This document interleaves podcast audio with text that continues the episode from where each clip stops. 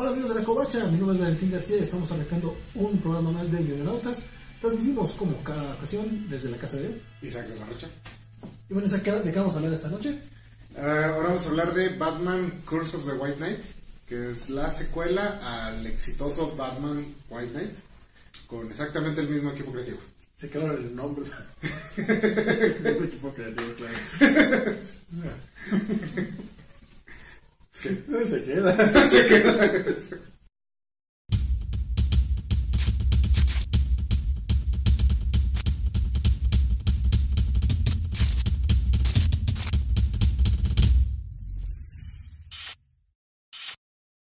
Pues bien, como mencionaba Isaac, esta, esta vez vamos a hablar acerca de Curse of the White Knight, esta miniserie que escribe y dibuja Sean Gordon Murphy y que está situada nuevamente este, ahora, en lo que ahora le llaman el Murphyverse, básicamente, ¿no?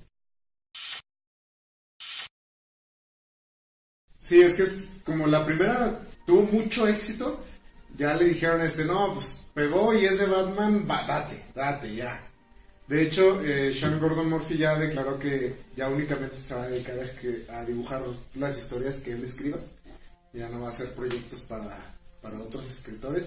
Y parece que tampoco ya va a hacer proyectos que no tengan que ver con Batman, pero bueno, vamos a ver qué, qué pasa con esto. Pues mira, mientras siga cayendo el dinero, yo tampoco lo dejaría de hacer.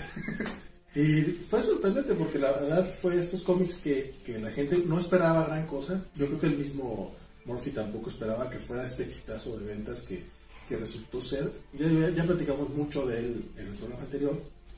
Pero pues le valió no solamente esta secuela, sino que ya están trabajando en la tercera parte, que de lo que podría ser una trilogía, o saber qué más. Más pequeños spin-offs, ha habido números entre las miniseries, ha habido números. Este, salió uno de Mr. Freeze, que es básicamente esta historia de Mr. Freeze que te platicaba en el primer número, extendida a 48 páginas. Salió ya una, una historia cortita en los cómics estos de, Harley Quinn, ajá, en los de Harley Quinn, Black, White and Red.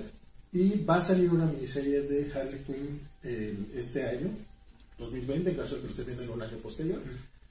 Esto va a servir mucho en 2021.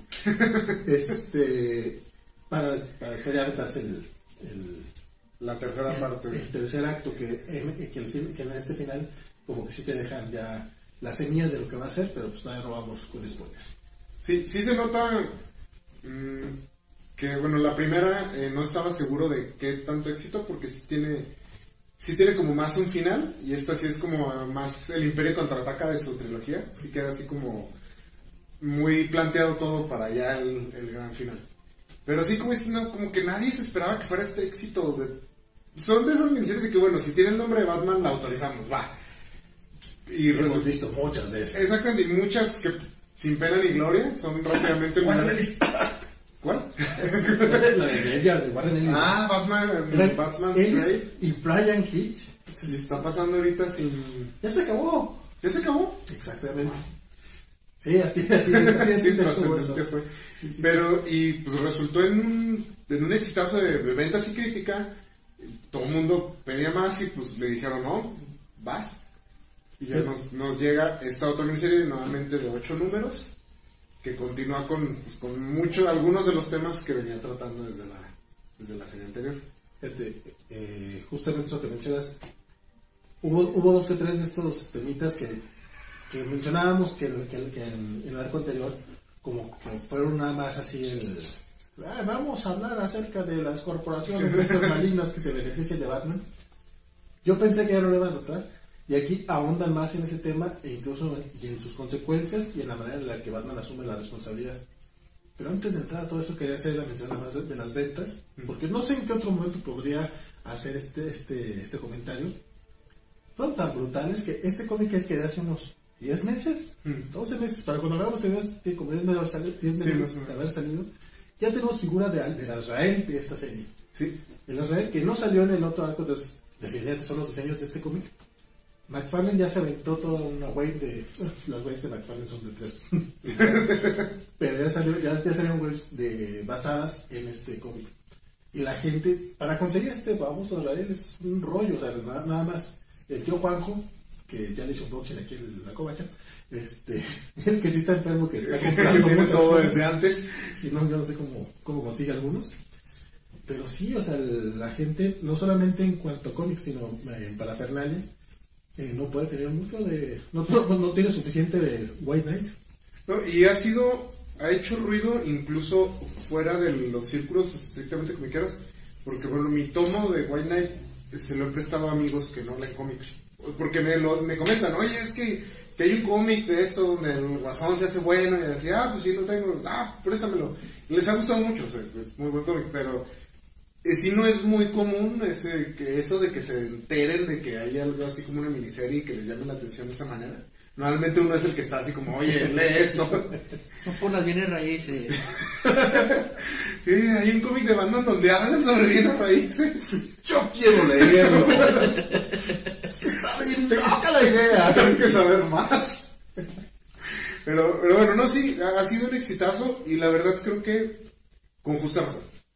Tanto la primera como esta, este, me parecen excelentes historias. Así bueno. Yo creo que en esta ocasión nos vamos a pelear un poquito. Sí, creo que sí, o sea, nos vamos a rasgar las vestiduras.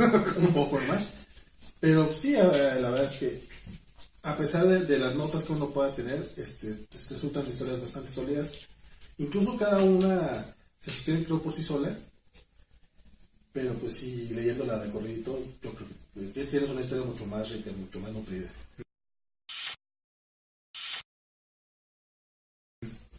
Sí, pero bueno, no hemos dicho de, de qué va este esta segunda miniserie.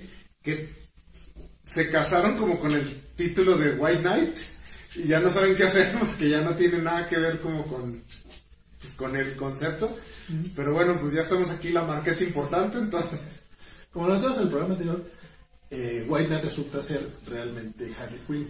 Eso no, se resuelve casi al final de la serie anterior pero aunque aquí sí parecen Joker y Harley Quinn, la historia por fin trata sobre Batman, que no es el caballero blanco, como muchos pensábamos al principio. Cuando empezamos a leer otro cómic era como, ay, vamos a leer una historia. No, no era de Batman. Esta sí trata mucho, no solamente sobre Batman, sino, sobre el legado de los Wayne. La historia continúa, bueno, de donde todo lo que pasó en el primer arco. Eh, al parecer, Batman ya está trabajando como más en conjunto con la policía el comisionado Gordon se está lanzando para, para gobernador o para alcalde. Para alcalde, para alcalde de Ciudad Gótica. Y este, parece que las nuevas como políticas que logró implementar Jack Napier al parecer han molestado a alguna de las personas más poderosas de Ciudad Gótica. Entonces, ahora eh, estas personas están buscando pues destruir a Batman o manipularlo para seguirle sacando provecho. Y contar más sería de cross spoilers. No te puedes cortar el hecho de que en efecto está Israel, digo, está mm. en los pósters, está en, ah, bueno, sí. en, la, de hecho, en el splash page del inicio, que es como el, la presentación que ven en todos los cómics, vienen Israel, Joker y Batman, y como, como este es otro universo muy distinto al, que, al, de, los cómics, esta nueva versión de, de Israel, creo que lo, único que conserva relacionado al personaje es el traje, la orden de San Dumas y el nombre de Jekyll Valley. La espada en llamas. Es parte del traje. Aunque aquí la espada en llamas tiene otro otro y ¿no? Es, como es distinto el, el mecanismo.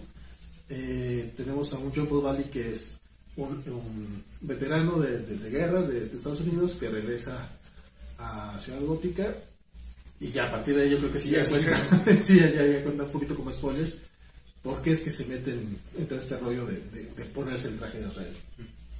Sí, pero bueno, creo que antes de entrar a los spoilers, creo que, bueno, ya dijimos, a mí me parece muy, muy buena serie.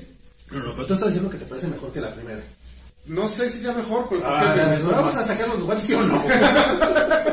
Yo quiero pelear. Tú y tu cortesía no tienen harto. No vamos a decir nuestras verdades Este, no sé si sea mejor o no que la primera. Este, sí es poco diferente eh, como mencionamos, esta sí es de Batman, sí es una serie de Batman. anterior Batman era un personaje muy importante, pero era eh, no era el protagonista, el protagonismo lo tenía Jack Napier y Harley. Aquí sí ya el protagonista es eh, Batman. Pero sí, este, creo que muy recomendable si les gustó la primera, es casi seguro que les guste la segunda, excepto que estén en la posición de Vale. a mí sí me gustó esta, nada más digo, la primera es, es superior. En el, en el aspecto gráfico, la verdad es que Sean Gordon Murphy eh, se, se, se la rifa, o sea, No da un paso en falso, la verdad, en esta segunda. no, serie. está lleno de detalles. Sin embargo, la historia sí de repente me- se me hizo más larga de lo necesario. Creo que sí hay como dos capítulos extras. o sea, a lo mejor ya estaban casados con el formato de, de ocho capítulos, o es la manera de, de Murphy. No, porque si a, si a alguien se le va a casarse hasta puntos absurdos con un concepto es a DC. De, de- de eso hablamos mucho en el programa de los Club. También puede ser de que el mismo autor, pues así cobra más lana. Y tampoco es que sean tan cansados, pero sí de repente sentí que, que daban muchas vueltas en lo mismo, como yo lo estoy haciendo en este preciso momento. Nada más de Metáfora. metatextos. Sí es muy bueno, sí lo recomiendo, nada más. No creo que sea mejor que, que- que el, arco- que el primer arco. Aunque eso sí, espero que, el- que la conclusión resulte ser brutal. Pues yo creo que tiene todo para. O sea, para, bueno, para no decepcionar. digamos. Este, no, no van a cambiar de equipo creativo, van claramente sobre una línea. entonces, Hablando de repetir chistes. este, entonces sí, pues espero. Bueno, yo estoy muy emocionado por la tercera parte.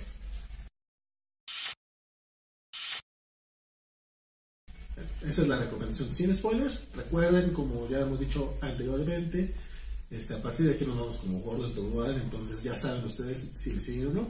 Pero me parece que es sano para, para nosotros y para ustedes dar nuestra recomendación final antes de hablar ya con spoilers, porque luego sí nos metemos a, a escudriñar bastante. Sí, nos clavamos mucho, básicamente eso trata este programa. Entonces, aquí va la spoiler alert.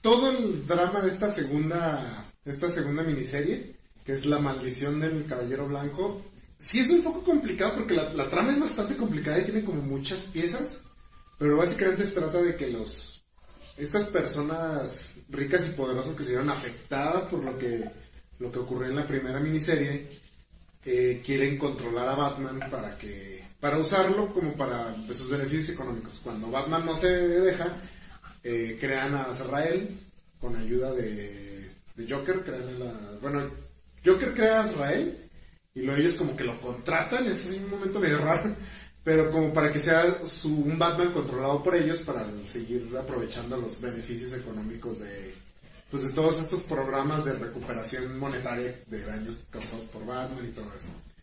Al mismo tiempo tenemos un un misterio acerca de los orígenes de la familia Wayne, del, cuando fundaron eh, Ciudad Gótica y cuando puede que hayan o no peleado con un vampiro. Es que nunca dejan claro si, le, si Lefi es o no, ¿verdad? Sí, no, nu- nunca lo, nunca lo dejan en claro. Yo, pero yo, en canon mental, sí es un vampiro. Y bueno, de eso trata, al mismo tiempo es como toda la crisis emocional de Batman, de como que todo lo que le ocurrió en, en la anterior, donde pues él menciona constantemente que se hicieron muchas cosas buenas, pero básicamente me destruyeron para que lograra eso y está como lidiando con esa situación de que sí ahora trabaja con la policía y así pero pues está tratando de aceptar el hecho de que pues la estuvo pues la estuvo cagando gacho mucho rato. Y en muchos sentidos esta, esta miniserie es como un born again para Batman. O sea donde este grupo de de villanos eh, se dedica a destruir la vida de Batman para bueno para ellos reemplazarlo con su propio su propia versión. Pero como mencionaba hace rato, este, aquí se retoma este tema de, de cómo los ricachones, decías tú, este, están muy enojados por, porque pues básicamente les van a quitar el negocio desde la reconstrucción de, de bienes raíces. Aquí se emociona mucho este tema de los bienes raíces. Eh, al menos, sobre todo los primeros números te mantienen muy en secreto quiénes son los, los principales beneficiados, porque luego te ves como uno de los de los giros fuertes del final y todo lo presentan a través de una representante que se llama Ruth, que yo no, no ubico si tenga alguna contraparte en el canon de Batman. yo cuando salió primero pensé que era Amanda Waller Sí se parece un poquito a Amanda, pero no todas las gorditas negras van a ser Amanda Waller. pues es que no había muchas Estoy seguro que cuando salió esta nueva modelo en los comerciales de Klein, tú decías, seguro Amanda Waller. Seguro es algo de ella. De su prima. Pero no, así no funciona y saca hay más gente. Hay más personas gorditas y negras. Pero bueno. Pero de hecho sí se porta un poquito como Amanda, porque Sí. se le pone el tú por todo a Batman en, en las primeras escenas. Eh, yo creo que es parte, aparte de, de, los- de las mejores secuencias, porque llega Batman a básicamente a amenazar con que ya va a ser pública su identidad. Y ater- la- lo aterrizan en una realidad muy, muy interesante. Eso me gustó mucho cómo, cómo lo maneja este personaje. Porque básicamente dice, si te quitas tú la máscara, pues tú estarás muy feliz y muy contento con tu conciencia tranquila.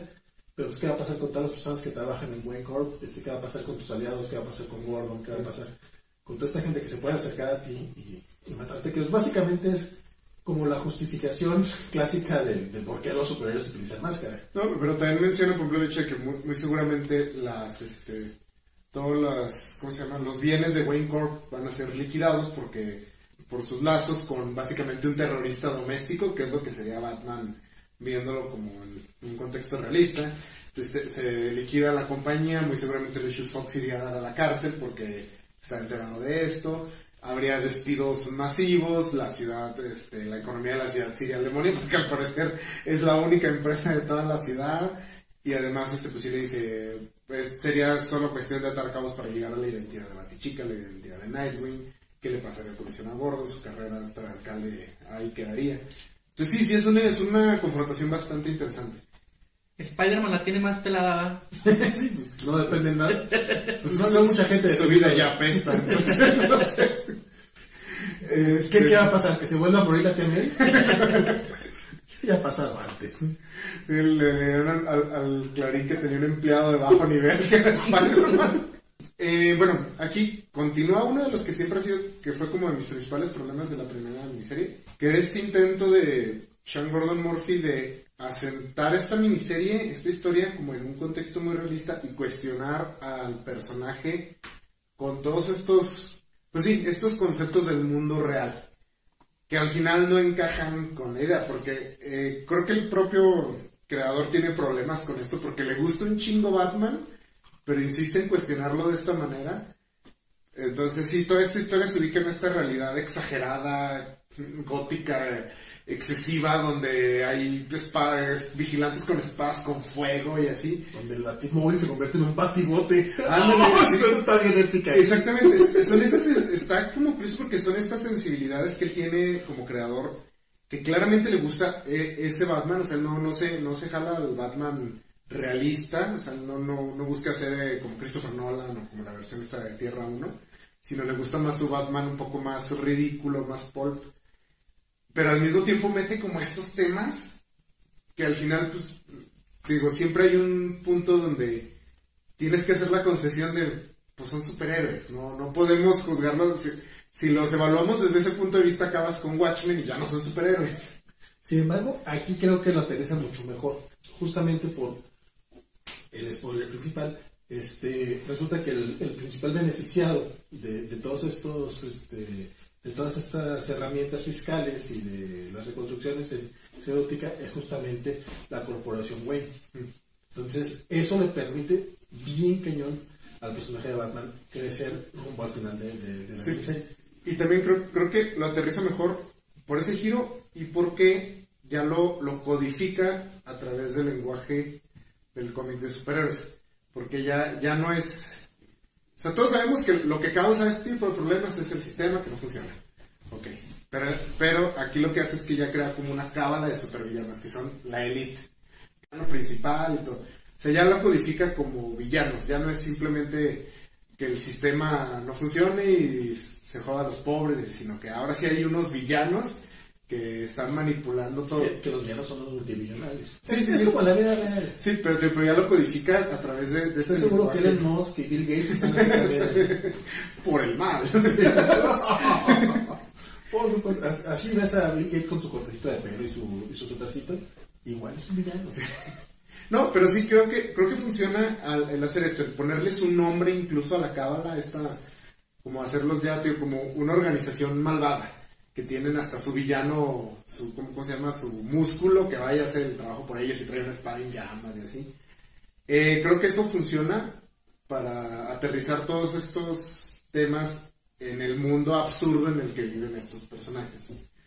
Que por ejemplo, fue, creo que es el problema con el que chocó The Dark Knight Rises, la, la, la película de Christopher Nolan, la tercera, que te trata todo este tema de que eh, Bane está organizando básicamente una revuelta de pobres y a mitad de la película mm, se les olvida ese tema y ya no son pobres, son solo terroristas, porque como que alguien leyó el guion y dijo, entonces en, la- el clímax vamos a tener a Batman suprimiendo una manifestación de pobres, vamos a ir a tener a Batman golpeando, golpeando personas de bajos recursos. Sí, e- esas, esas interferencias son las que me, arruinaron, esa película. A mí el me prometía justamente una lucha de clases. Sí, pero esa- no puedes. mm, para llevar esa historia a, la, su conclusión natural, sí tienes que, llevar a- al personaje a, los, lugares donde tal vez Warner no se sienta cómodo. Entonces, sí creo que es mejor este, manejarlo así, o sea, ya como lo maneja aquí Sean Gordon Murphy.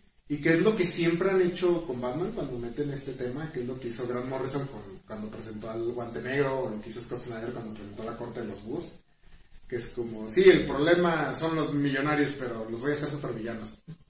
Son los multimillonarios que se ponen mascarita de Y Entonces, aparte ya son personajes así, ya son, ya, de repente aparecen como, sí, es un- como un grupo mafioso más, ¿no? Por decirlo. Bueno, la corte de los búhos, el guante negro sí, sí desapareció.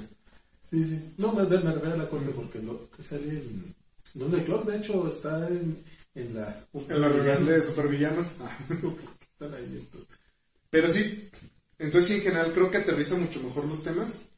Se siente un poco más confiado en no tener que meter todos esos... Como que en la primera a lo mejor sentía que tenía que llamar la atención, tenía que dis- distinguir su serie de todas las demás de Batman. Y en esta se siente un poco más seguro, entonces sí mete más como los necesarios, ¿no? No trata tanto así todos los temas sociales, sino mete nada más este asunto porque pues, sí continúa con el anterior. Y se ve que sí, le, sí quiere hablar hasta cierto punto de lucha de clases, pero ya no, no está tan ambiciosa como el anterior, que sí... De hecho, toda la parte de Newport queda más bien como un pequeño comentario de cuando inició la, la fundación, cuando fue la fundación de, de City. Que Me gustó mucho también cuando trata, tra- trata ese tema justamente de por qué el barrio pobre es el barrio pobre desde que desde la fundación de la ciudad, por qué pues, los Wayne caen siendo como los triconarios, porque todo, todo, todo, ese tema, que aparte pues es, ese es el, el hilo principal de este arco. Eh, me, me lateó, me lateó cómo, cómo, lo, cómo lo manejó. Sí, y luego, bueno, ya que lo mencionas, una de las tramas, de las subtramas principales, pues es todo este asunto de el legado de los Wayne, que yo creo que es una de las que menos me gustó. Nunca he estado tan convencido de esta idea de... Bueno, o sea, la idea de que los Wayne sean una familia como ancestral ya de dinero no me molesta, pero como que esta idea de que son como los guardianes de Ciudad Gótica siempre, si no, no sé si me ha convencido como tanto. Y no me convence tanto el, el hecho de que le cause como un colapso así bien cabrón a Batman, el hecho de que su tatara, tatara, tatara, tatarabuelo igual y no era tan buena persona. Y si le causa así como que no, no puede ser. Pero que es como una continuación del tema de la primera donde estaba lo de que a lo mejor sus papás habían colaborado con los nazis. Que ahí sí lo entiendes porque sí es una relación muy cercana y son estos... Los papás eran estas figuras idealizadas, en su mente pues murieron cuando él era un niño, entonces para él eran pues superhéroes prácticamente y de repente descubrir, se me hace mucho más que acá como, no, este señor del que, que nunca conocí, con el que ya francamente no tengo nada que ver. Y realmente no tiene nada que ver. Ah, sí, sí. Aunque sí me agrada la idea también, continuando con este tema de lucha de clases, de que, pues sí, nadie se hace así de rico siendo amable. O sea, si, si alguien... Dicen en Los Simpsons, nadie se hizo rico firmando cheques. Sí, De hecho, es frase de Bill Gates. En Los Simpsons. En Los Simpsons. Ay, digo, qué supervillano de su parte. Pero este, sí, es esta idea de que, pues sí, tu- tus antepasados son prácticamente dueños de la ciudad. Seguramente no se hicieron dueños de la ciudad siendo, in- siendo panaderos honestos. Siendo muy buena onda con la gente. Ándale. Fíjate que a mí toda, toda esa trama de, de los Wings antiguos sí me dio mucha flojera. Incluso creo que fue de las partes que me, hicieron que los primeros números no me gustaran tanto. Me acuerdo que tú decías, ya para el tercer número, tú decías, qué buena qué buena historia. A mí tardó un rato en que me gustara. Y era justamente ese tema. Me latió la parte de, lo, que mencioné hace ratito, de cómo se fueron haciendo ciertas zonas de, de Ciudad Gótica, pero eso es una página. Pero ver todo lo de Edmund Wayne y de Packard, que resulta que era el antepasado de Azrael, pues sí fue así como un poquito de flojera. Tampoco entendí mucho por qué Joker estaba tan interesado en ese tema cuando no estaba como en la mezcla. Sí, este, sí, te, en general, esa trama fue la más, la que menos me gustó y sí es también la más fuerte porque también no queda claro y además es un misterio que te manejan así como, no, man, súper importante, va a quebrar a Batman. Y si ya cuando lo revelan es así como, entiendo que a lo mejor sí es como criticar este sentido de autoimportancia que tiene Batman, de, que no solo él es el guardián de Ciudad Gótica, sino que viene de una dinastía de guardianes y todo. Si es como atacar ese aspecto, entiendo, bueno, entiendo de dónde va, pero como no es un elemento que esté constantemente en todas las versiones de Batman y que no se había tratado en, la miniserie anterior, pues sí lo sentí que salió un poco, pues no de la nada, pero no, no lo sentí tan natural. Y el misterio en general no se me hizo tan impactante. Fue una revelación interesante al final, pero no, no se me hizo que ameritara todo el, pues todo el show y la, Sí, porque hasta Harley Quinn así, no, no, cuídalo, que, que no Sí, sepa no esto todavía. Básicamente, el Joker se convierte en el Joker cuando descubre eh, la, las- la tumba de quien se creía era Baca, el antepasado de Jean Paul Valley, y de otra persona que supongo que era el, esta Elfie Arkham, Sí, el feo. que es el, el vampiro. Bueno, eh, que no, no estoy seguro si es vampiro o no, No, pero, vampiro.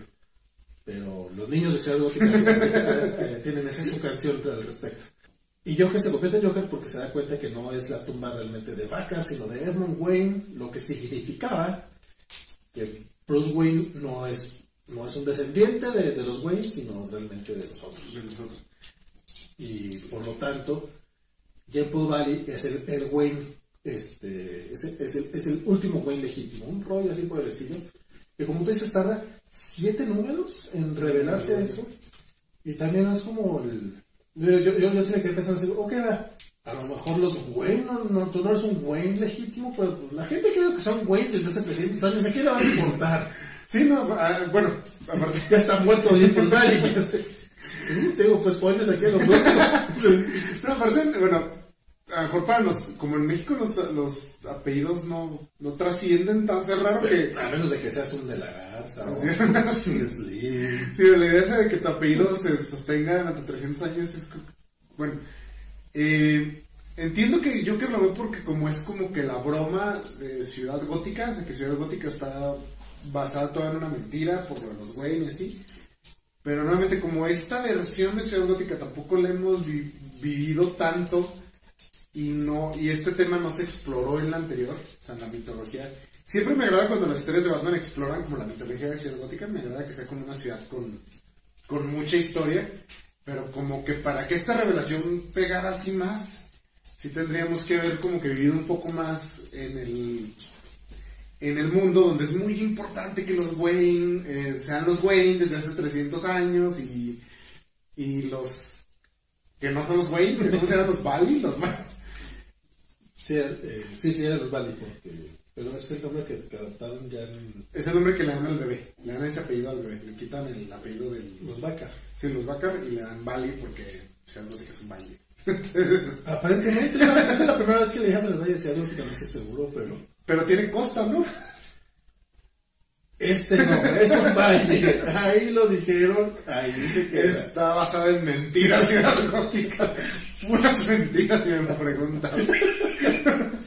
Hasta parece ciudad ficticia. este, de hecho, eh, a mí eh, ese, ese detallito sí fue, fue de los que me gustaron. De que, ah, mira, retomamos este nombre arbitrariamente mamón que le pusieron en los 90 a Israel, que es el de Paul Valley, para justificar un poquito dentro de este canon. Pues sí, esta nueva versión. Digo, no son, son detalles que están chidos, pero tampoco es como que eso te haga que la historia Es que la historia esté... Genial.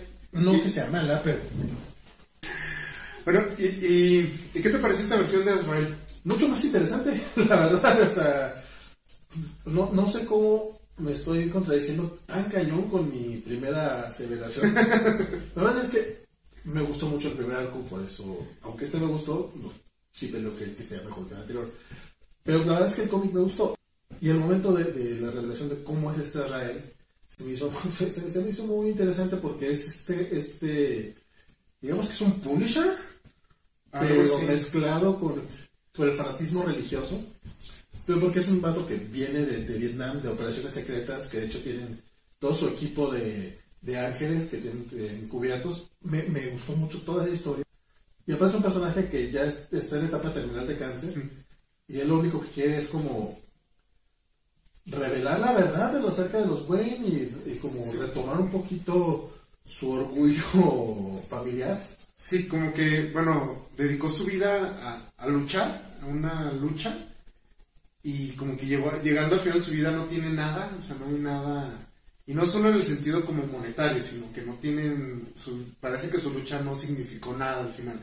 Entonces como que él se lanza en esta última cruzada por, por obtener algo, por algo para él irse con, con algo más. Eh, también sí, me gustó, el, me gustó bastante el personaje. A mí la versión original de Azrael sí me gusta, pero no me gusta como en relación a Batman. O sea, por separado se me hace mucho más interesante que cuando lo meten como en la versión mala de Batman. ¿Te gusta el tomo de la espada de Israel de Daniel Smith? Exactamente. Pero no te gusta la cruzada. Exactamente. Y no, y la serie que sacó después de Nisonil también leí como los primeros 25 números y estaba bastante interesante. El que dibujaba Barry Gibson, ¿no? Sí. Ah, estaba muy chido. Entonces, pero esta versión para villano de Batman me agrada mucho más. Porque sí, como dices que es como un Punisher, pero tiene una espada en llamas, entonces eso lo hace mucho más interesante inmediatamente. Solamente voy a decir, es como la tercera vez que dices espada en llamas. Está súper chingona la espada en llamas. A mí, a mí me latió mucho porque... Porque es una espada en llamas, aquí no me va a gustar. No, no, pero es diferente a la de los 90. En los 90 pues, era realmente una espada en llamas y aquí es una espada bañada en napalm. Sí. Y es, es un botoncito, te dice, ay, qué padre, o sea, realmente le quitan un poco, un poco el rollo místico. Este, y resulta un, un villano este, implacable y del que realmente, como estamos en este Elseworld y, y vemos que no tiene perdón por nadie, si llega un momento en el que te dices, pues este vato sí es capaz de todo. Sí. No solamente ya pasó la, el, pero de todas maneras, este, advierto otra vez. O sea, el momento en el que mata a Gordon, Ah, sí, no, yo sí me quedé así, no, no. yo no lo vi venir, o sea, el- la atraviesa la como tal. Cuando ni siquiera tenía que hacerlo, o sea, de hecho, algunos de sus compañeros tal le "Oye, es que tranquilo, ¿no? O sea, nos estamos disfrazando, o sea, o sea, cotorreando acá saltando entre edificios. como dice Franco Escamilla, güey, era puro pedo. No, pero sí, sí, es como que, ay, güey, o sea, yo pensé que, que era nomás echar desmadre, tranquilo. Sea, disfrazarnos, algo, algo que hacer los jueves en la noche. Solamente ibas a romper unos edificios. Y de repente sí, este vato se vuelve loco. Y además porque te estaban planteando toda esta trama de Gordon, se estaban planteando como varias subtramas con él. Eh, yo creo que justamente para que fuera muy sorprendente y lo fue. O sea, que así como, no, pues sí, ojalá gane para alcalde y ¡ay! No, no ganó nada. No, de hecho, la, la- la pregunta era cómo le va a hacer si, si, si Bruce Wayne se quita la máscara. este, el, pro- el problema que tenía ya con Bruce de, de, de la confianza y, y la- de la última práctica que tiene, que realmente tiene con Israel. pero- Ah, sí está bien descorazonador ese momento, cuando le pide que le dé la mano Sí. y es el guante de Azrael. ¡No! Sí, no, no, no. o sea, los momentos están muy bien escritos, están, están muy bien llevados. Y sí, te das cuenta que este vato está. Sí, porque aparte, pues lo eh, mencionamos que es un villano interesante. No es demasiado interesante, no está demasiado explorado. Pero tiene la suficiente personalidad para ser esta figura implacable, indetenible. O sea, como que Batman sí está enfrentando a una fuerza que no se va a detener. Porque incluso esa secuencia, pues es una secuencia que hemos visto muchas veces. El, malo tiene un rehén y todos le apuntan y, y ya al final se cuelga de algún lado y se va. Y acá es nomás... Y sí, como que, que este güey no ha leído los cómics. Te digo, aprovecha mucho el hecho de ser una miniserie y de que probablemente nada más tenga pensado cierta cantidad de historias este, para poder matar personajes de manera más libre. Pero, pero lo, lo hace muy, muy bien. Eh, lo comparas a, a este de Israel eh, con, con el Doomsday de la muerte Superman de los 90, con el Bane del- del- de la cruzada del murciélago, de la caída del murciélago. Lo comparo porque es más o menos lo mismo. Es un villano nada más grandote con el que tienen que, que, que que parece- y diseñado para destruir al héroe, para destruir la vida del héroe. Ajá, pero aquí está mucho mejor escrito también. Ya tenemos 30 años de, de historias. Entonces, este cuate está un poco más curtido, tal vez. Sí, ya, ya vio los prototipos, o sea, él pudo ver los prototipos. Sí, sí, sí. Ya pueden ver en qué partes este, corregir para podernos presentar a este tipo de villano y que realmente le puedas tener, tener miedo. Sí, no, y además, otra cosa que me gustó mucho es que la historia esta de, de que, bueno, porque se supone que la Elite con ayuda de Azrael y de Joker van a destruir a Batman. Y esta es una historia que ya hemos visto muchas veces. Y aquí en serio van a destruir a Batman, porque es en el 4 donde destruyen la mansión Wayne y la baticueva. Y la destruyen bien, no como 20 se y como que voltea los y así nada más. Como que le, le ensucia el piso y así. No, acá la. El nombre del lugar, la taza. Sí, o sea, Bane es así como. Ja, ja, ja, romperé. No, aquí sí se dan con todos, o sea, sí, sí están. Este, des- o sea, se pueden, pueden llevar la historia a ese punto. Por ejemplo, también, eh, como lo vemos con eh, Hosh, que también toda la trama es de que una mente criminal quiere destruir la vida de Batman y básicamente dedica un año a estarlo molestando, así, Sí, no, aquí Israel no se anda. Entonces, e- ese aspecto me gustó mucho, porque sobre todo con Batman nunca lo hemos visto y creo que porque nunca dejarían que lo vieran. O sea, no, no creo que la editorial deje que hagan un Born Again con Batman. Y esta versión sí, sí me impactó bastante que llegaran a, a esos extremos y así de rápido, digo, porque la Gordon muere en el 3, la Wayne destruye en el 4. o sea, sí está impactante, sí sientes que la- las apuestas están subiendo muy rápido. El momento en el que Bárbara decide ir este, a tomar venganza y que Bullock la acompaña así, vámonos a matar a este desgraciado. y que ves que realmente si no llega Batman, pues ahí estaba, ella, ella- ella lo iba a matar. O sea, es nada más que apenas logran desviarle tantito el, La- el- el el- rifle. el rifle porque los disparos ya estaban saliendo. Está emocionante porque no es nada más el hecho de que, ah, mira, ya, ya, ya evitaron que Bárbara sea asesina. No, porque pues, está enfrente de un asesino y el cuate también agarra a Bárbara, le rompe el brazo y eh, por un momento yo pensé que le iban a dejar paralítica y dije, ok, va, le están haciendo el, el, el mirror a, a The Killing Joke y empieza a saber que la deja paralítica. Ah, spoiler claramente. Se recupera pronto, hasta eso, Bárbara. Eh, pero sí es como, si te quedas como un pues, pinche Batman, ¿para- ¿por qué hiciste eso? O sea, me hubieras dejado que la matara. O sea, te, te llega- llegas al punto de estar a favor de que si tiene- a este sí lo tienen que matar, no pueden, no pueden Sí. de otra manera. Sí, sí, no, y exactamente porque su... Eso que es un terminal de cáncer, o sea, neta, estamos mal. O sea, le deseo la muerte y ya está a punto de morir. No, pero eh, como si estás viendo este este desmadre que está haciendo en este periodo tan corto, o sea, acaban de presentar al villano, ya mató a Gordon, ya destruyó, o sea, sí te da esa sensación de ya deténganlo, o sea, alguien haga algo. Y realmente en ese momento cuando desvía el rifle, o sea, pues sí, como dices, no es nomás como que, no, no te conviertes en asesino, es como que, güey, estamos en combate, ¡ah! O sea, como me pareció un momento muy bien manejado. Y aquí vemos realmente cómo, cómo Sean, Gordon- Murphy da cuál es su, su ideal de Batman, cómo sabe que, que Batman no debería de matar, o sea, que Snyder debería de estar tomando nota, a menos de que sea absolutamente necesario. No es como en Man of Steel, por ejemplo, que puedes tener muchas variantes para no tener que matar a Zod, y ahí vas, matar a Zod. Aquí por lo menos sí, es, sí, sí llegas a tener ese, ese nivel de amenaza, de que dices, sí, este cuate Sí, sí. Tienes que detenerlo. Sí, no, y se siente imparable de otra manera. Es como que si lo metes en la cárcel esto no, no va a funcionar. Y lo dicen, o sea, de hecho, sí llega a decirlo eh, Dick Grayson, va y se lo dice a Batman, o sea, espérate, ¿qué vas a hacer? O sea, detenerlo. Sí, pero lo vas a ir a meter a la cárcel. o sea, ¿sabes a qué me refiero, no? Y decía, "No, se va a hacer lo que está que hacer. Pero Batman no mata. Mm. Y se le va le gorro, Bruce Wayne va decidido a, a detenerlo, y es que no hay otra manera. E incluso todavía al final, si llegas a, a pensar que bueno, llegas a ver a Bruce buscando soluciones antes de, tomar la decisión final. Sí, sí se ve que es, que es una decisión final no de desesperación. De no, no sé qué hacer. O sea, este mató a uno de mis mejores amigos, está haciendo madre, ¿qué hago? No me queda de otra. Entonces sí, sí, no, esa, no llegan fácil a esa decisión, no es su primera, así, "Lo mate ya.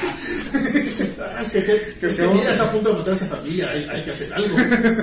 O sea, porque problemas para matar nomás al Joker. ¿eh? Si no lo quiero matar, pero él más me lo he hecho. Sí, sí, no. Eh, lo- aquí creo que hay un momento donde sí creo que el fanatismo de Sean Gordon Murphy sí se metió un poco en la trama. Porque, bueno, eh, es un fan, es, es fanfiction, básicamente. Sí, sí, sí, desde Eh, anterior. y no lo oculta mucho, o sea, con todos los este, cameos y guiños que hace. Entonces sí, te maneja mucho eso de que Batman, bla, bla, no debe matar. Y luego agarra el batimóvil de la película, la primera película de Batman, que tiene metralletas. Las así como que, Batman, ¿para qué tenías eso ahí? ¿Qué, tenías pensado hacer? Entonces sí, eso es como... Tal vez no deberías manejarlo como una decisión tan importante si carga armas en su auto y menciona que es su favorito. Sí, sí, pero en ese momento tú sabes que el que lo está haciendo no es Bruce Wayne, es Sean Gordon Murphy. O sea, sí está bien, está bien bonito. Porque llega un momento en que ya destruyeron todos los batimóviles. Y dice, es que este es el único que queda. Y es el, el Batman 89. Y nada, se sí, pero este es mi favorito. Y luego, todavía aparte tiene la frase esta eh, de... ¿Qué te volviste loco? No, let's get, let's get nuts. que es la misma frase que cuando le saca el... Cuando se está haciendo pasar por loco frente a basado en la película. Bueno. No, pero sí es un momento que, que, o sea, pues sí te saca así. O sea, ese, eh, en ese momento sí te das cuenta que no está hablando Batman, que está hablando Sean Gordon. Sí, totalmente. Y creo que sí es un error. O sea, Está chido, lo aprecias como fan, pero sí dices, "Ah, bueno, te lo perdono. O sea, ok, vale. ¿Sabes? Es que también yo- tenemos al presidente de- del arco anterior, en el que, el momento en el que ya saca todos los batimóviles de todas las ideas que se le puede haber ocurrido y ves el, el Tumblr sobre los edificios y esas cosas. Y yo ya hace buen rato que estos yo los tomo como unos fanfictions profesionales, muy divertidos. Y a mí esa sí te saca un poco de la historia porque estoy pensando en... Pero a mí me sacó más una sonrisa que una molestia. Sí, no, no fue molesto, pero sí, tío, fue el momento donde sí dije, este no es Batman, ese eres tú. Está blanco. Y mm, bueno, no me gusta que Batman eh, use armas. No tanto porque, bueno, ya dijimos que sí llega a justificar el que lo mate, sino que porque me parece como muy aburrido que Batman use armas. Entonces, Batman es como un tecno ninja con un fetiche de murciélagos. Mí me gusta que aviente cosas así poco prácticas. Por eso leo, pues si no leería Punisher. Pero Sí, sí. no saca mucho, digo, salvo la metralleta, no saca mucho. No, es la única arma que usa, pero sí en general nunca me ha gustado. De hecho, me emocioné muchísimo cuando en, en la batalla final es un duelo con espadas. Sí, ah, que saca las dos espadas. que tal está bonito que, que sea su fetiche de, de niño, bueno, no, su fetiche. Pero está bonito que sea como su sueño de niño el poder ser como el zorro. Como el zorro, sí. Sí, está bien. Sí, porque hasta usa el mismo tipo de espada que usa el zorro y todo. Sí, e- eso me encantó. Y aparte ese tiene una espada en llamas. Me llama, sí. Y, pero ahora Batman trae dos espadas. ¿Cómo podrá salir el rey de esta? No, me ¿No encantó. salió? ¿No salió? No, me encantó ese final. Y digo, por lo mismo de que mi versión favorita de Batman es este Batman más melodramático, más este como gótico, pulp. Entonces me gusta que Sean Gordon Murphy se inclina mucho a ese lado. Excepto cuando tiene armas en su batimóvil. Sí. No, pero inclu- incluso así está Paul, porque o sea, es un auto con pistolas, con armas, no es precisamente así lo pero- más realista. Sí, pero no es, no es, no es un auto que traiga una gabardina. Ah, chido. Y saca sus armas. Pero, El último. Sería bonito. pero sí, me, me gusta mucho esto y me gusta que, que se, se inclina esta versión muy operática del personaje. O sea, estas tres son unas grandes óperas épicas, super dramáticas, donde la batalla al final es un duelo con espadas. ah, En, en la, es en la presa, ¿no? Donde están peleando y hay así un batimóvil en llamas, así. Entonces, sí, me- esa es mi versión. O sea, casi podía escuchar el soundtrack de la serie animada de los 90 en el fondo, así mientras todo ardía. Épico. Bueno, pero ya, ya desglosamos toda una línea, toda una historia, pero son, son varias. Sí. Nada más quisiera agregar dos momentos eh, de, de Israel antes de pasar a otros personajes. Eh, no los mencionamos porque, no sé, se nos pasó, pero momento en el que el- la élite ya decide que, que que Israel está demasiado loco como para controlarlo. Este, en ese momento ya, ya, creo que en ese momento incluso ya tenía el traje del Batman. No, todavía no le dan traje de Batman. Ah, no se lo roba, ¿verdad? Sí, justamente cuando, cuando la Elite le dice, "Tú estás pero bien loco, ¿qué te pasa?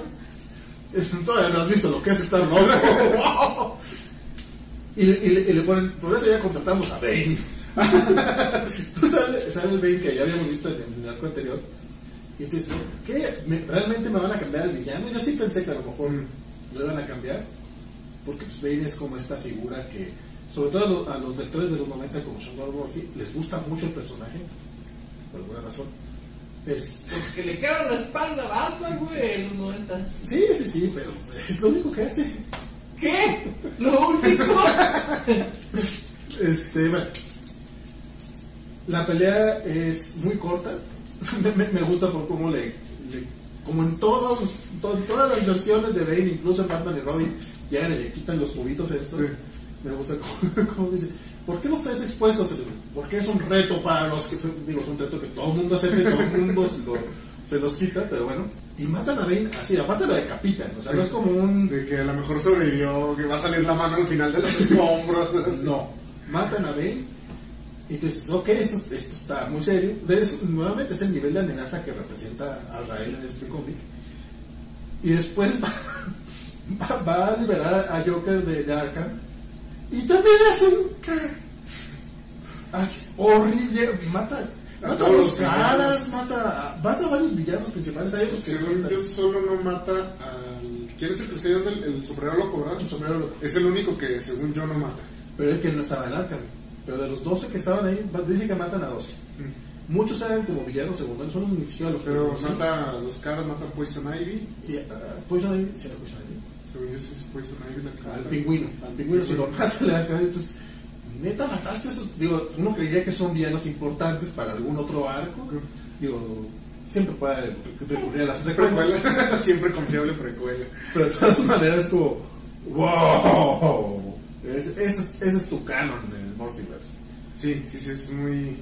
Pues son estos momentos que sirven para, como dices, resaltar lo peligroso que es este, este villano. O sea, que sí es una amenaza que no se había visto así. O sea, no, no está como los demás villanos de Batman que parece que siempre están nomás cotorreando con él. Que hasta tienen sus henchmen. Bueno, este sí los tiene, ¿verdad? Y hasta Sí, sí. disfrazaditos y todo. Ah, también un detalle como medio insignificante, pero que me gustó mucho de los de sus dos ayudantes, es que mueren como, de hecho, uno muere fuera de cámara incluso. Este, me gusta ese detalle de que, como que, o sea, como que esto es una guerra y los policías de Ciudad Gótica y los demás compañeros no son inútiles, entonces se arman los balazos y alguno le logra dar y, y ya los va matando. Me, me gustó ese, es un detallito muy insignificante, pero se, se me hizo, se me hizo agradable, le da como, como más vida al mundo fuera de este, de los protagónicos. Y que tienen personalidad, ¿no? Mm, también. tienen, tienen su background, o sea, son, son personajes, no son nada más el monito ese que se montó. Está padre, pues. La otra historia, obviamente, es continuación del, de, del anterior, es todo lo de Harley Quinn y el Joker. En, en este cómic, una de las primeras sorpresas es ver que Harley estaba embarazada y de gemelos. Entonces, bueno, sí, también Jack Knight estuvo como un año libre, entonces pues, está bien. Era normal que le pusieran. De hecho, se ve que le ponen varias veces Sí. en el cómic. Entonces, en una de esas, pues la embaraza y ella, como que, au- aunque eso sí tiene su batita de Harley Quinn y siempre está muy Está muy comprometida con la marca. demasiado. Pero fuera de eso, o sea, también como que quiere alejarse de, de- de todo este rollo y básicamente regresa porque Batman va y le pide ayuda. Que, eh, lo que quieren es ver que ver si pueden conseguir que regrese Jack. No, sé, bueno, al final del, del, del- del anterior eh, te dicen que este güey ya no va a regresar y que se va a quedar el Joker como Joker toda la vida. Manejan demasiado este, esta, esta doble personalidad. Neta, yo creo que nada más por, por, por Harley Quinn fue que pudieron. eh, yo creo que nada más por tener a Harley Quinn es que mantuvieron al Joker porque en serio tiene más finta de ser Harvey Dent. sus Sí, sí, sí, sí, la, la dinámica es más esa. Mucho más que en el anterior. Porque aquí sí lo, lo ves batallar mucho con sus demonios internos y de repente sale a la luz uno y no sale el otro. Y, Y luego, como tienen toda esta de que cambia de color la piel, sí está muy extraño, ¿verdad? Sí, sí, sí. Pues básicamente es eso de que lo, lo- lo- Harley Quinn logra chantajear a, a Jack un par de veces para que salga a, a flote. Y la, la- el enfrentamiento final es también. Está cargado de emociones, porque es este rollo de. Jack que ama a Harley, que no quiere que la mantengan este, a salvo. Y, Joker que la ve como una amenaza. De hecho, por ahí este, dicen es que tú eres la, mayor enemiga de Joker porque logra encontrar la parte buena de él y, te- por eso es que te quiere matar. Y vemos que también Harley llega a la decisión final de, tener que matar al personaje. Que también esa es otra. Tú dices, matar a Joker en este cómic. Y aparte se, se ve la escena también totalmente grotesca del balazo. Sí, no, no, no te lo deja nada. Exactamente, a de que se cayó a la, la- la- la vieja confiable de que se caiga un barranco. Sí, no, no, aquí se deshacen de seis villanos importantes y del principal y de Gordon y de quien pudieron. Sí, no, y de Joker que venía, que prácticamente fue el protagonista de la historia anterior. Sí, sí. No, y sí es un momento muy, muy impactante y que sí hasta te dueles, así, así como, ah, no, pobre Harley. Bueno, que también Harley como que ya le anda echando ojitos a Batman. Ah, eso preguntar, descarado. ¿qué, qué te pareció eso de la, la relación Batman? A mí se me hace muy muy el fanfiction de, de Gordon Murphy, pero pues ya estamos en este mundo. Pero, pero, sí, ya, vamos, ya vamos sobre esta carretera. Entonces, por eso. Y nadie llega tan lejos si no es para seguir. Sí, no, sí. De hecho, por ahí comentaba este, una amiga Isa Espinosa que por alguna razón no quiere venir aquí a platicar de sus cómics favoritos. No sé si vio los videos, pero maneras. A ella le gusta mucho ese trama, le encanta esta Harley Quinn. Justamente la pequeña historia que sale en Harley Quinn Black Weather Red, este, lo que es posterior a este, a este cómic, y es ya Harley con sus, con sus Sus gemelos, escribiendo cartas de San Valentín, una es para Jack, que ya está muerto, obviamente, no es nada más escribirla, y es para, para Bruce. Entonces me dice, ah, ya te spoileaste, y yo, eh, tú ya sabía yo para dónde iba cuando leí esta- este algo. sí es muy, muy este, notorio, o sea, sí te lo van. A, mí me agradó la, la trama, este, me agrada porque no, no dan el brinco a romance inmediatamente, o sea, sí te lo van presentando poco a poco. Y me agrada que señalen el, pues claro, siempre te han gustado los vatos dañados y obsesivos, pues ¿quién más? Bueno, eso sí. Sí, ese, guiño me gustó, así como que, pues sí, el otro pinche loco de la ciudad, claro que ibas a caer por él. Y lo que le gusta es arreglar vatos. No había otra opción. Entonces, no, a mí en general me, me gustó la trama, no se me hizo forzada, no se me hizo. Eh, como es, pues, siempre es, es muy difícil, y sobre todo en el cómic pero es como complicado marcar esa raya de cuándo es fanfiction, cuándo no es fanfiction, porque pues ya básicamente todo es fanfiction, todo, ya nada es del creador original. Entonces sí, pues sí, sí tiene ese dejo, pero pues que no en estos tiempos y que no en esta serie en especial. Ok, sí es un poco difícil a lo mejor marcar es- esa, esa línea, sobre todo con los, con los autores más jóvenes. Sin embargo, sí, sí puedes ver diferencia entre lo que escribe, no sé, Tomasi o, Ti- o James Tynion a esta saga en particular, hablando específicamente de Batman. No solamente porque ya se ocurren en el canon y obviamente eh, DC debe tener un poquito más de control. Sí. obviamente les tiene, sino porque sí se nota que tiene que manejar el personaje con cierto respeto y aquí es como haz lo que tú quieras curiosamente eh, paréntesis no curiosamente ves que a Donny Cates en Marvel le vale gorro que sea canon y este, a él sí lo están dejando hacer lo que quiera con Venom con Carnage y con todo eso En, en, bueno, en general Marvel siempre ha sido más permisivo Sí, sí, siempre les da más. Como que nada más dicen, mira, al, al final necesito que vuelvas a meter todos tus juguetes al- a tu cajón y ya no, mientras tanto juegan. Yo ahorita vengo. Bueno, en este caso, yo creo que ahí es donde puedes a lo mejor ver un poquito el rollo. Y no es que necesariamente un fan, fanfiction sea malo. Sea, si es un fan que sabe escribir y que sabe dibujar como tipo, eh, y como dices, a estas alturas, pues, mientras respeten la esencia y si alguien que lo conozca, yo estoy, yo estoy dentro. Y sí, es que aunque haya ciertos cambios, no solamente físicos en algunos personajes o, o incluso de, de temáticas como, como este romance entre Harley y Bruce, eh, creo que están son- creo que son bastante respetuosos con, con lo- con los personajes y con su esencia principal. O sea, tenemos esta Harley que incluso creo que la, trata- la tratan con mucho más respeto que, que otras itineraciones de Harley Quinn. Ya no están en canon. Sí, la mayoría de los que están en canon. Porque aparte es una Harley eh, más adulta, y como que a esta sí la dejaron crecer. Para empezar, se dan cuenta de que para poder ser psiquiatra tienes que haber pasado como por 10 años de, de- de medicina, una cosa así. Porque la Harley que vemos en el canon es como una chavita de 15, 20 años, pero psiquiatra. Como Biggie Hauser. O sea, la única explicación. Pero fuera de ahí, no sé, es- ese, ese tramito, ya veremos para dónde darle, porque aparte, ya si el Joker de por medio, este, seguramente será algo que, que se exploraron bastante en la miniserie exclusivamente de Harley. Es White Knight, la White Knight es Harley Quinn, pero cuando va a salir la miniserie de ella, ah, no, ya la vamos a cambiar el nombre. Esto sí es de Harley Quinn. Pero bueno. Que la parte esa de la maldición del, del caballero blanco, no sé, aquí me imagino si se referían específicamente a Batman. Aquí sí cambian el caballero blanco. Sí. Aunque no hay ningún name dropping al respecto. Sí, no, o sea, sí es muy notorio que ya es. Sí, que ya es la marca. que el título es por la marca. Eh, cuando hablamos el- de la miniserie anterior, yo mencionaba mucho el, el tema, este, la idea de que Chan Gordon ah, aborda el personaje de- como del, del punto donde lo tiene ahorita la cultura pop. Especialmente, yo mencioné mucho que parecía una respuesta a Batman contra Superman, a esa versión, y lo, lo- y lo está tratando de mutar como en su Batman ideal como en su versión ideal. Y este continúa mucho eso. Tú mencionabas que no, no veías tanto ese, ese cuestionamiento, pero aquí, es, bueno, yo sí creo que continúa mucho. Y porque incluso hace, hace la mención de que como que Batman, la operación de Batman creció como demasiado, hasta se volvió absurdo, ya tenía como, o sea, lo que empezó como él vestido de murciélago aventando shurikens, ya de pronto tenía tanques y aviones y así. De hecho, son- fueron de esos este, textos que eran el autor hablando y contando el personaje, porque hasta dice, ¿cómo?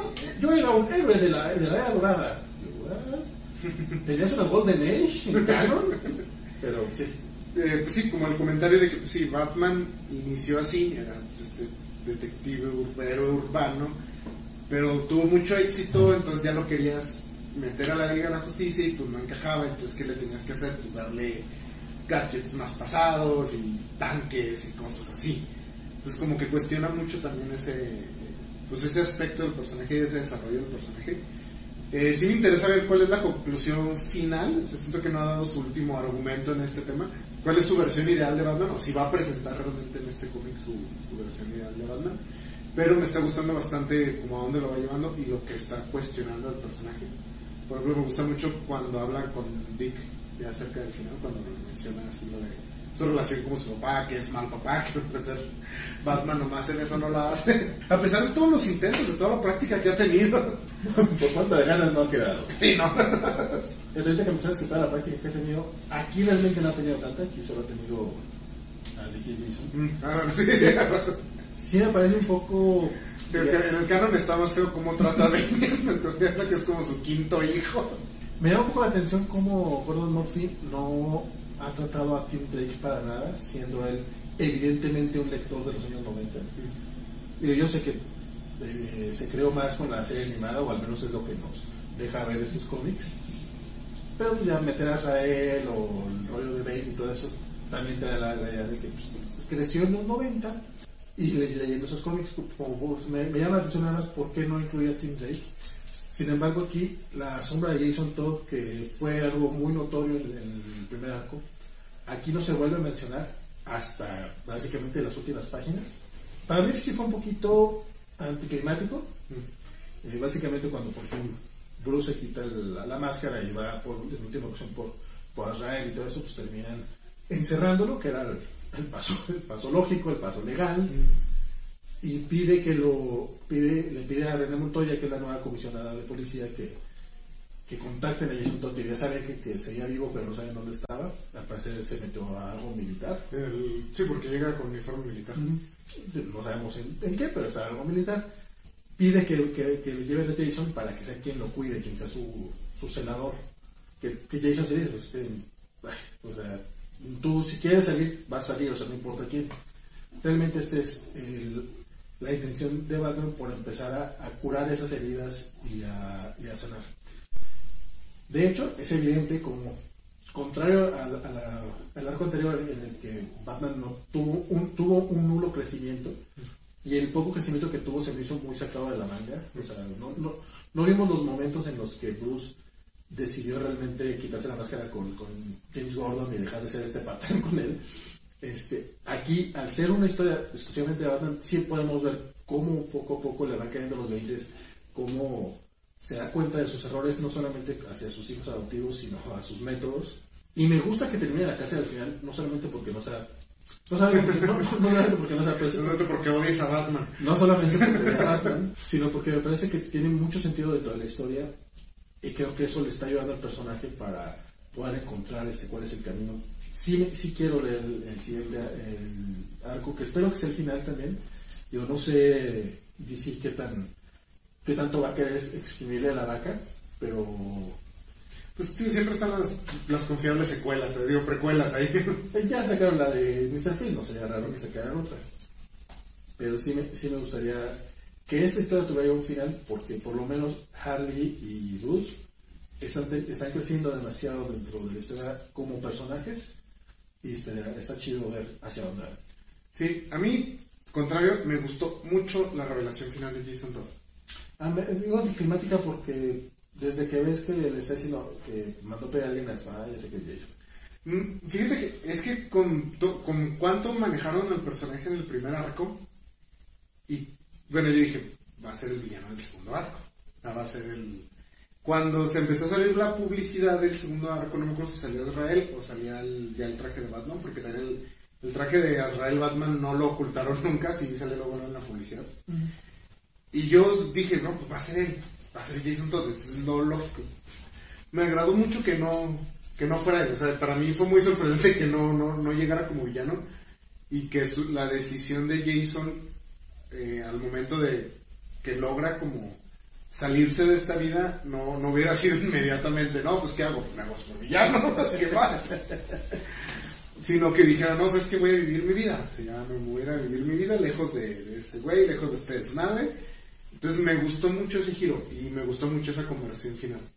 Porque también veníamos de la conversación con Dick, que también fue como muy emotiva.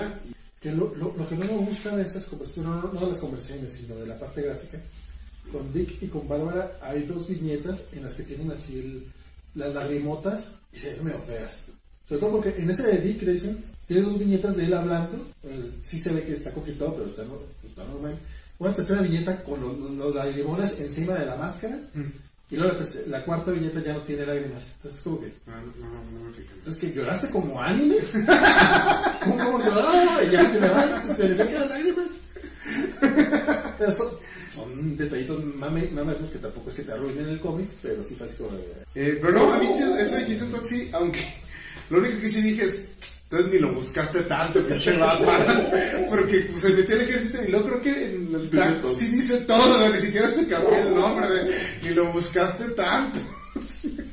y seguramente René Montoya se metió a Google, Todd Jason. Más de encontró artículos de sí, soy el hijo de Batman. Mi, mi vida después de Batman. el escritor del bestseller Mi vida después de Batman. Sí, sí, sí, tuve ese momento de. ah, Tan, tan buen detective no eres. o a alguien no le importan tanto sus Robins. Me voy un poquito más por eso. sí. Entonces él le dice a Luke, hubiera sido un buen Robin. Sí, sí, ya sabemos que fue un Robin en otra parte. Aquí no se vio que fuera un gran Robin.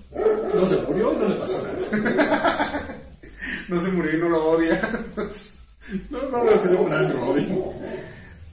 Fíjate, el, el momento de Montoya cuando la designan la nueva comisionada, me gustó mucho, la designa James Gordon así muy, muy jefe él. Es como, "Eh, tú vas a ser la. Sí,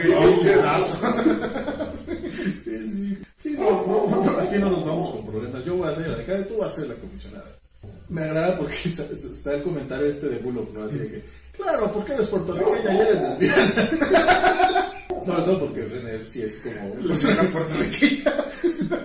No, pero cuando muy capaz. Me siempre gustó cómo saliera esta voz de los fans tóxicos que se quejarían nomás por la decisión, ya como que en automático. Y de todas maneras, sí te dicen, ¿no? La- la- yo no, no, no tendría la, los skills para hacer el... Sí, no lo menciona. no, no es lo mío, ¿no? Y me gusta que se lleven así, o sea, porque sí, sí te crees que el Bullock es cargadísimo. Sí, sí, que o sea que es una que Bullock es esa persona y Montoya lo, lo quiere y lo tolera porque lo quiere, o sea, porque sabe que no es que no es malvado, que se llama amor, que le, haga este tipo de comentarios. Pero no, sabe que todo el mundo puede tener sus, sus dosis de machismo, pero tampoco es que vaya a actuar con, con Sí. en eso. No, y porque el, el- esperamos. el- no, porque o sea, hace el comentario, pero inmediatamente, eh, simultáneamente la está apoyando en su nombramiento. O sea, ha- hace como, lo, lo, lo suelta como un chiste. Sí, o sea, un chiste pasado de lanza, pero bueno, de entrada sí te establecen que tienen una relación que de ese tipo, o sea, que es una relación cercana. Sí, sí, no es como que hubiera llegado Batman a decir así. Entonces le diste el puesto a la lesbiana. Puertorriqueña. Puros tokens por aquí. Sí, no, no, me, me gustó, me gustó mucho esa escena y es justo previa a la muerte de Gordon, entonces también es como bastante... Sí, sí le da un toque más emotivo. eh. Porque ellos están, están parrandeando, están a gusto, están en un momento feliz y, eh, inmediatamente se lo cambian. Eh, la verdad es que Gordon Murphy sí... No, no puedo decir que sorprende, porque ya habíamos visto el arco anterior que, que repito es mejor.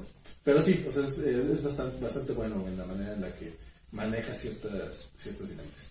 Este, este ahorita que mencionas el, lo de la, lesbiana puertorriqueña, siempre para estos programas sí hago un poco de, de investigación de cómo lo ha recibido la gente.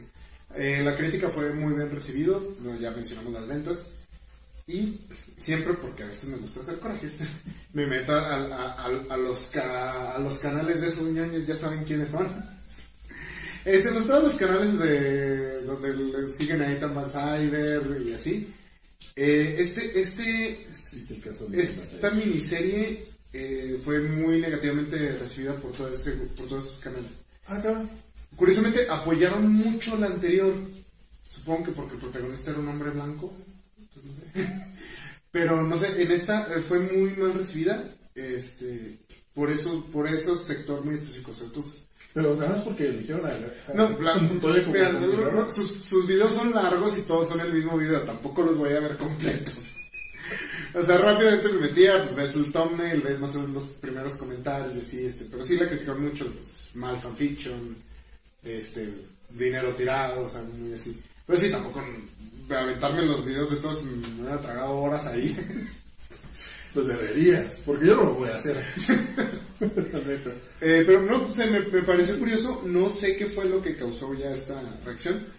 ¿Ser- ¿Será la, la crítica a los soldados de cierta manera? O sea, de, porque a fin de cuentas siempre tratan a a Israel como un tipo, bueno, es un veterano de guerra, pero pues está tocado, ¿no? Entonces, podría ser. Eh, yo, yo no lo sentí tan negativo hacia el ejército estadounidense, pero Mm, yo, eh, yo creo que, bueno, por un lado, el, más que eso, yo creo que a lo mejor el final, donde distribuyen toda la riqueza de Bruce Wayne y que hasta hacen la mención de que eso es comunismo. creo que sí hay, creo que desde el programa anterior mencioné que sí siento que hay una, una corriente ahorita entre los escritores de Batman de cuestionar a Batman. Batman es mi superhéroe favorito, pero sí me, mm, sí me gusta que sus fallos se señalen porque si no sería Hal Jordan.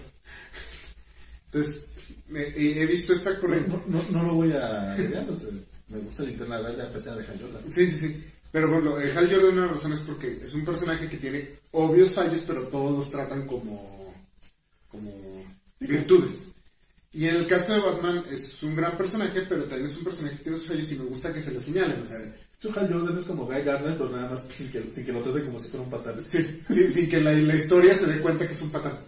Últimamente te ha habido varias historias, ya, ya de ese tiempo, donde se señala, oye Batman, pues, te estás portando como un cretino.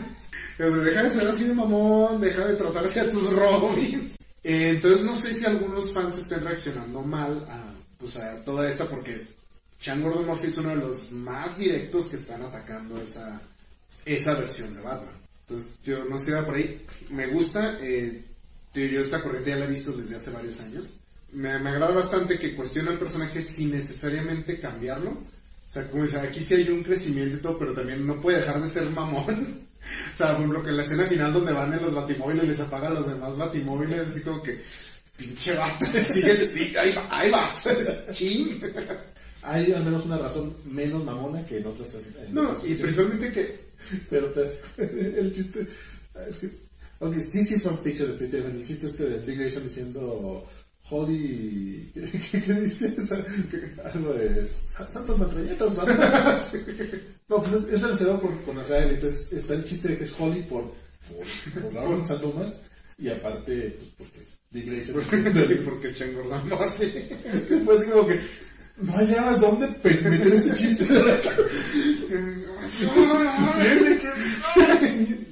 No se nota, no se nota. Si cierra, si cierra. Pues mira, para que lo haya hecho hasta el octavo número del segundo arco, Moderado el señor. batalló, batalló para no ponerlo. El, definitivamente creo el, el personaje menos, menos tratado aquí es Joker. Como que, pues no, esta no era su historia y, Sí, no. Y sí resulta bastante, bastante en segundo plano, a pesar de que lo matan, termina más como un, como un elemento narrativo dentro de la historia de Harley Quinn Sí. que como, como personaje. Pero al menos no tenemos hombres en el refrigerador, entonces esto no es problema aquí.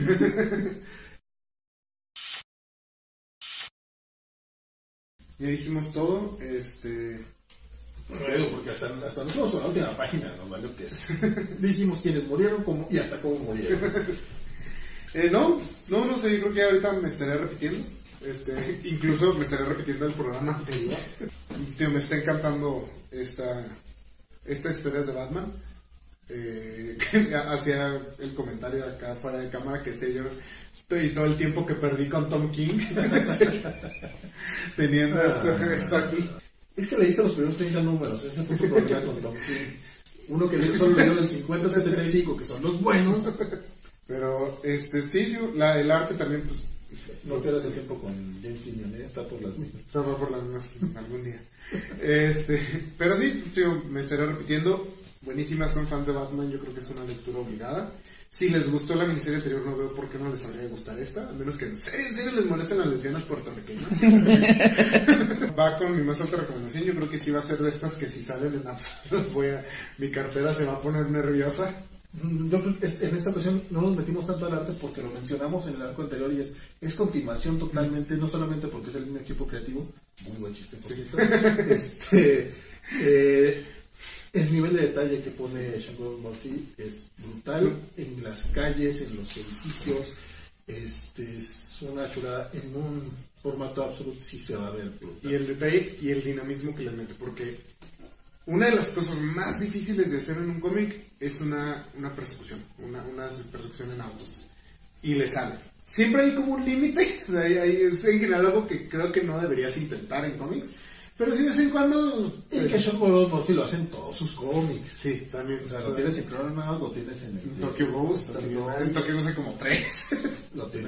Arco, que que como que quiere perfeccionarlo. El cuate sabe que le sale y ahí va. Ahí va. Sí, sí, sí, Pero- porque como, nomás le salen a él y a David Ajá, digo. Ajá.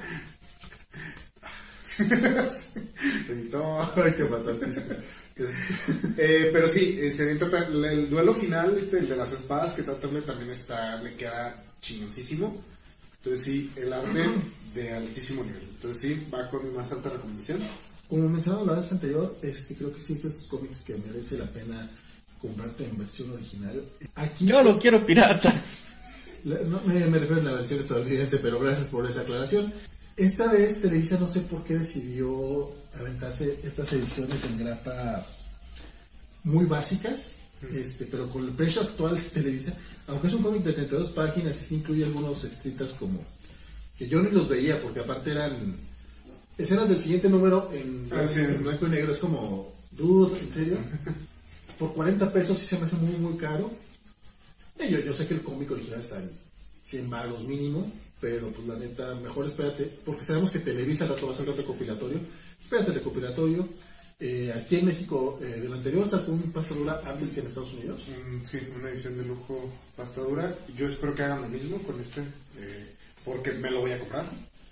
Este, sí, no, es, es recomendable. Digo, yo, yo sí me esperaría a la versión estadounidense, pero tampoco creo que los diálogos sean muy difíciles como para No. traducirlos. La, la edición anterior creo que estuvo bastante buena. Pero en general, la, la traducción no está tan mal. O sea, hasta eso te lo voy a reconocer. Aún así, yo estos los voy a vender y después, o regalar, y después me compraré la edición bonita. algo que hizo muy bien Televisa con el arco anterior fue traer estas ediciones muy de lujo. Este, sí estaban caras, estaban como en 80, 60, 70 pesos, algo así. creo que 80, 70, pero sí, o sea, estaban carísimas. Pero el- el- la portada era casi de cartón, tenían barniz a registro. Este, la verdad es que la edición estaba así de superior a la estadounidense. Eh, yo sí le pensé dos veces porque sí, sí, sí, quería ver, sí, sí, sí se me antojaba comprarlos. Pero también está este. No, no es que sea una política personal, pero de repente sí le pienso mucho con las ediciones de Televisa por, por la traducción y por los, los pequeños detalles que nunca faltan. Y en esta ocasión sí fue un poquito decepcionante ver que no mantuvieron el formato. O sea, la gente que compró esas grapas, eh, dudo mucho que quieran comprar estas. Pero sí, ya sabemos que, que no tarda mucho en sacar una edición en pasta dura, pero pueden comprar esa si no quieren aguantar a la, a la estadounidense. El cómic tiene absoluta recomendación, creo que eso sí lo, lo mencionamos ya. Y pues, es todo, no, realmente no, no, no- no se me ocurre qué más podríamos comentar. No, me parece que ya lo dijimos todo. Redes sociales. Sí, eh, el público nos pide tus redes sociales, cuéntanos.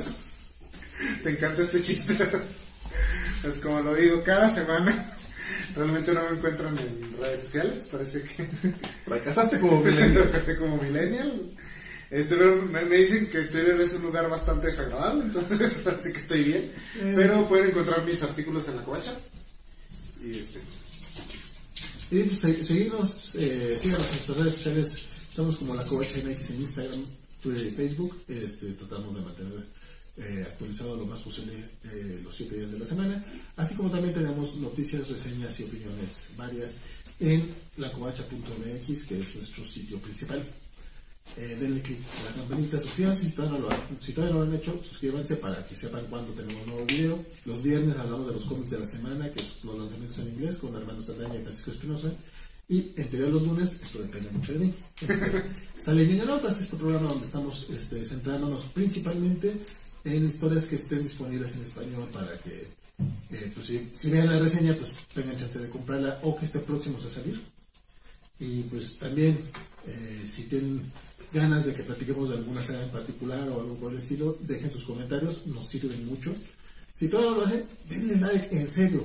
Tienen todavía estos 30 segundos. El chiste. Eh, tienen estos 30 segundos antes de terminar de darle like, nos ayuda demasiado. Si no les gustó el programa, también denle, denle dislike, no hay problema. Las interacciones no, no, no, nos, nos sirven de, de- de todas formas. Y pues, ya nada. Nos vemos la próxima semana.